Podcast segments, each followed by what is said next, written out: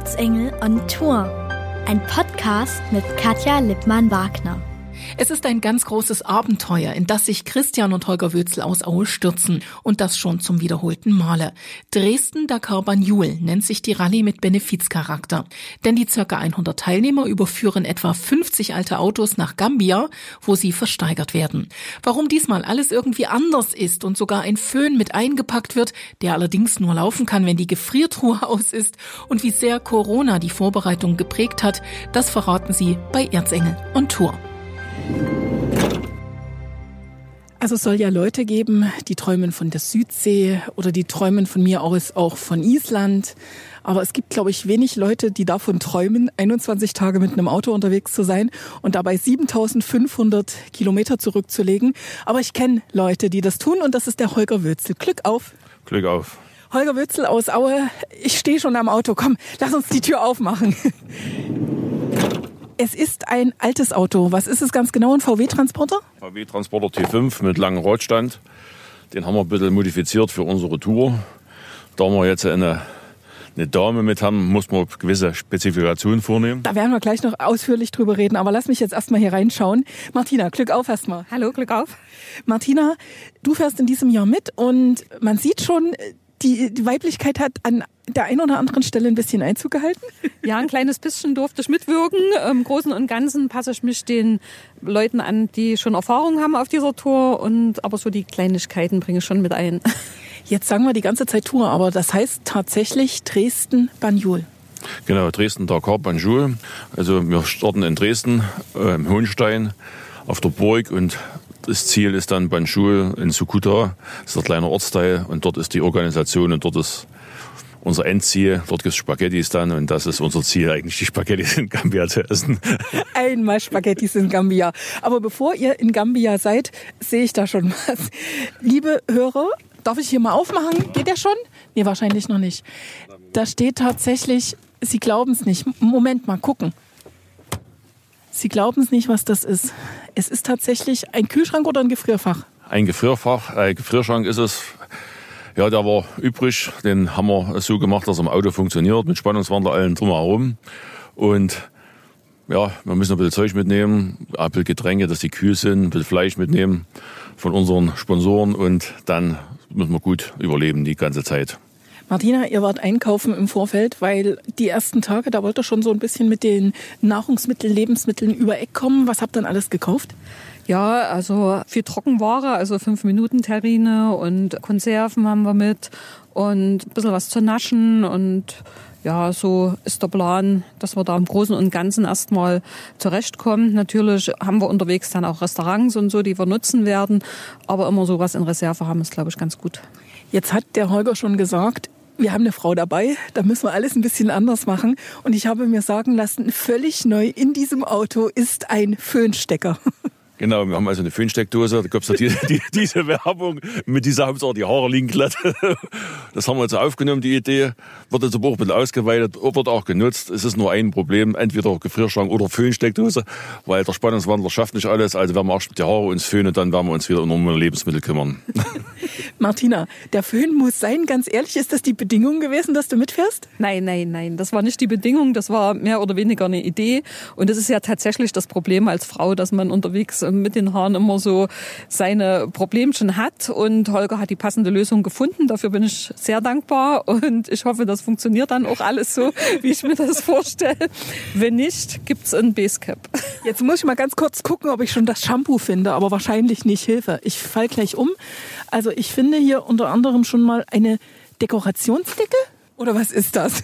Was, was habt ihr da gekauft? Das Moskitonetz. Ach, das Moskitonetz. Entschuldigung. Dann einen Haken, einen Deckenhaken. Fürs Moskitonetz. Fürs Moskitonetz. Dann finde ich hier Gurken. Das ist auch kein Haarshampoo, das ist Öl. Das ist Olivenöl zum Sprühen. Warum zum Sprühen?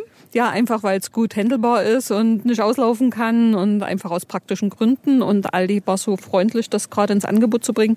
Und da habe ich das gleich genutzt. So, das war jetzt die Werbung fürs Aldi. Haben wir auch weg. Dann ganz wichtig, ich sehe es gerade, Holger oder Christian, komm du mal mit hierher.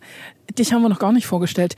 Christian ist der Sohn von Holger und Christian, du bist zum dritten Mal jetzt mit dabei. Ja, auch zum vierten Mal. Schon zum vierten Mal, also von Anfang an dabei. Genau. Sag's, was ich in der Hand habe. Desinfektionstücher. Ehrlich, hat Corona in der Vorbereitung diesmal eine Rolle gespielt?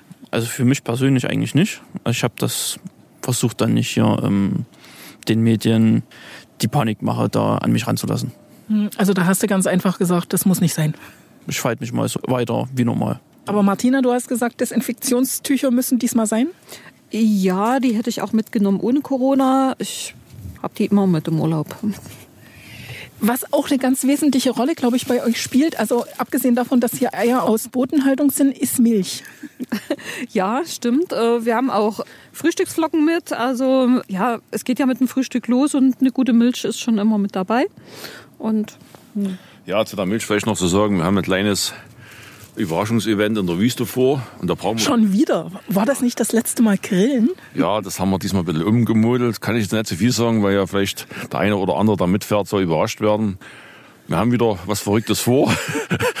und die Organisatoren freuen sich schon drauf, dass wir wieder mitfahren und haben schon wieder gefragt, habt ihr wieder was in Ideen? Ja, aber wir wollen es ja nicht zu viel verraten. Es wird einfach gigantisch und romantisch. Gigantisch und romantisch. Ja. Hat damit die Schlagsahne irgendwas?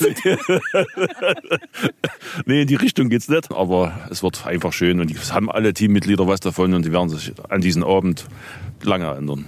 Also ich bin ja gespannt im Nachgang zu hören, dann was da draus geworden ist. Aber jetzt nochmal zum Thema Corona.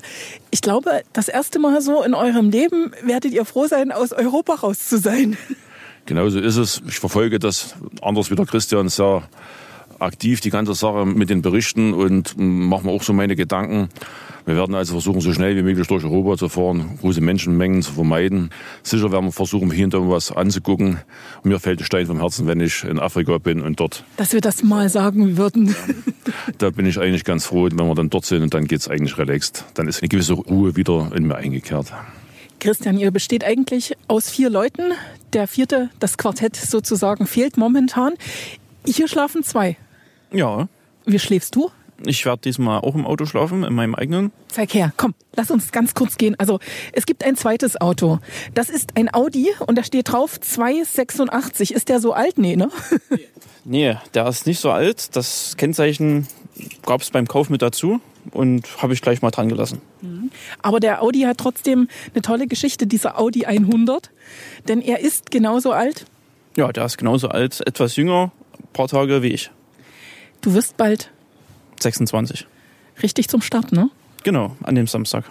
Am Samstag feiert er Geburtstag und dann geht's auf nach Banjul. So, jetzt zeig mir, wo wirst du schlafen? Einmal rum. Einmal rum, sonst passe ich da hier nicht durch. Es sieht kuschelig aus. Etwas den Sitz vorschieben. So. Der ist ganz toll, der Sitz. So, und dann kannst du hier hinten schlafen?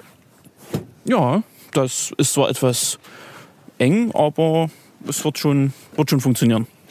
Du hast den Audi ein bisschen aufgemöbelt, sehe ich schon. Abgesehen von viel, viel Werbung, die dran ist.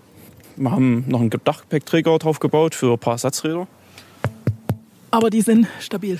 Ja, muss. Und, aber ich hoffe mal, dass wir sie nicht brauchen. Ne, dass wir so durchkommen, ohne Schaden. Mhm. Und wie gesagt, es fehlt noch einer. Clemens heißt er? Genau. Clemens ist von meinem Vater ein Arbeitskollege. Der wird mich hier tatkräftig im Auto mit unterstützen. Und schauen wir mal, wie es wird. Dann würde ich dem A-Team aus dem Arzgebirge, aus dem Arzgebirgskreis viel Erfolg wünschen und toi toi toi oder was sagt man da so, wenn es losgeht? Gute Fahrt, ne? Ist, Gute Fahrt. Mal, ist, denke ich mal, gut angebracht. Bitte virenfrei durchkommen. Ja, hoffen wir. Das war Erzengel on Tour, ein Podcast mit Katja Lippmann-Wagner.